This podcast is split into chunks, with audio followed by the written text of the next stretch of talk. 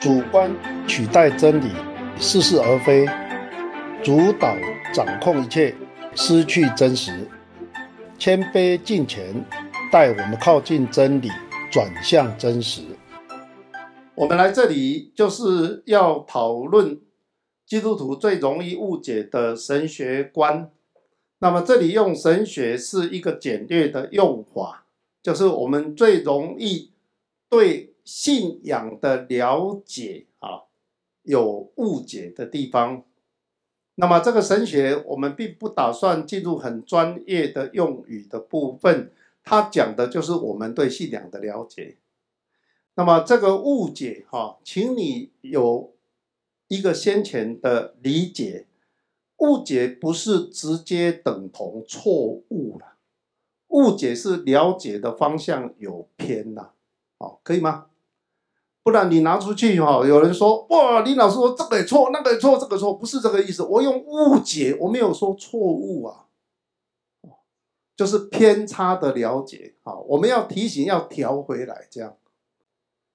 那么期待说这十四个啊，等一下我们其实你们的讲义已经看到，我总共有安排十四个主题，也就是十四个问题，要跟大家来呃。做这样的学习跟讨论啊，期待我们在这样的学习讨论之后，我们能够更加认识上帝，也更加认识自己，还要更加认识人。那么今天我们一开始啊，有用敬拜赞美开始啊，我有请我们的童工预备的诗歌是宝贵十架啊，我必须跟大家有一个同样先有一个共同的了解。我们来这里不是做知识性的探讨而已啊，我们来这里也是一个聚会，我们是在面对上帝，心存感恩，有我们的敬畏，也有我们的喜乐啊，是这样的一个敬拜的氛围。我每次唱这一条宝贵十架，我内心就很感动，它带给我一种神圣的感觉，带给我一种聚会。面对上帝的感觉，甚至他常常给我感觉，仿佛我在参加擘饼聚会或者圣餐。我希望这样的感受哈，是从头到尾延续下去。我们就来开始进入我们的学习，基督徒最容易误解的神学观。第一层的误解，常常有人说。你们基督徒都很有爱心，所以我们基督徒也有这样的一个刻板印象：上帝是慈爱的，所以我也应该要有爱心的表现。那甚至好像有一种了解，哈，上帝的慈爱是胜过他的公义，或者比他的公义更重要。那这个会导致我们跟上帝的关系，我们的思考只剩下上帝是爱。这是圣经说的，没有错。但是爱是什么？爱有没有排除公义？问题在这里了。啊啊！所以上帝的慈爱远比上帝的公义更加重要。如果一直在慈爱方面不断的加码，哦，甚至到最后会觉得公义不要谈了，这个就不只是偏差，是错误了。啊。那为什么我们要谈这个问题？我们要从呃圣经来学习诗篇七十二篇一到二节，邀请大家一起来念。来，将义赐给你的儿子，他要按公义审判你的民，按公平审判你的困苦人。这个祷告是求上帝把判断的权柄给王。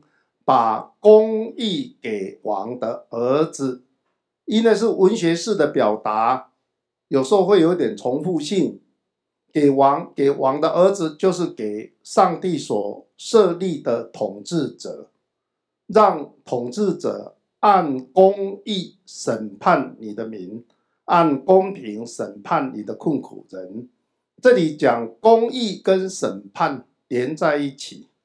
另外一个字是跟公益的相关字，叫公平。公平就是按照公益判断，所以我们有一个基本的了解：公益好像就在描述一个标准啊，而这个标准是我们难以面对的，因为它对我们成为审判。这是我们一般的了解。这个了解不能说完全错，但是有点偏，因为公益要怎么样去了解？再来，诗篇七十一篇的一到二节，只隔了一篇哈。我们来看这一段经文，一起来念。来，耶和华，我投靠你，求你叫我永不羞愧，求你凭你的公义搭救我，救把我，侧耳听我，拯救我。你没有觉得奇怪？刚刚不是讲公义是审判吗？公义让我们害怕吗？有时候我们甚至会讨厌公义，有谁喜欢被审判？哎，这里说求你凭你的公义怎么样？怎么变成搭救？一个标准怎么搭救我？一个严厉的要求怎么搭救我？就把我侧耳听我拯救我，凭你的公义怎么去理解啊？原来和合本翻译成公义，这是希伯来文啊。它不是中文的公义，公义是我们用中文套上去的啦。它的发音是 chedek 或者 chedaka，你们讲义里面有。在一开始，我用一篇比较完整的文字让大家了解这个关系。义暂且翻译成义啊，因为公义马上会想到审判比较多了。tzedek、tzedakah，我们暂且翻译成义。很清楚，在旧约是表达上帝的性情，而上帝的性情 tzedek、tzedakah 是包含公正，又包含慈爱。当我们把义换成公义的时候，只剩下什么？公正了，忘记了什么？慈爱，因为公义很难联想到慈爱。所以我尝试用另外一个字“公正”加“慈爱”等于“义”，就是和本经常出现的“公义”，就是上帝的性情，可以吗？上帝是又公正又慈爱，又慈爱又公正，公正中有慈爱，慈爱中有公正，这样可以理解吗？你可以想象哈，如果上帝只有公正没有慈爱，他就会显得很严厉，不是吗？如果更可能的误解，他只有慈爱，但是他不谈公正的，会变成什么？啊，溺爱嘛，哦，做爸爸妈妈的很快就想到溺爱，就会一种不正常的宠爱啊。我们要注意旧约怎么描述上帝的性情，出埃及记三十四章第五节到第七节，好，我想我们大家还是完整的念过会比较清楚。来。耶和华在云中降临，如摩西一同站在那里，宣告耶和华的名。耶和华在他面前宣告说：“耶和华，耶和华是有怜悯、有恩典的上帝，不轻易发怒，并有丰盛的慈爱和诚实，为千万人存留慈爱，赦免罪孽、过犯和罪恶，万不以有罪的为无罪。”必追讨他的罪，及父及子，直到三四代。我用红字表达的，哈，这段文字很重要，是因为耶和华在摩西的面前宣告自己的性情，有怜悯，有恩典，不轻易发怒，有丰盛的慈爱和诚实，为千万人存留慈爱，赦免罪孽、过犯和罪恶。他是慈爱的啊。但是下面用划线的，万不以有罪的为无罪，必追讨他的罪，自父及子，直到三四代。这个是公正啊！有没有看到有慈爱就会讲什么公正？因为那个上帝的性情，慈爱里面是有公正的。我们一般基督徒很少想到这里啊。你有没有看到我们的信息不断讲上帝爱你，接纳你？好像他可以不谈公正的事情，好，出埃及记二十章五到六节，另外一段，好，讲到上帝的性情，一起来念来。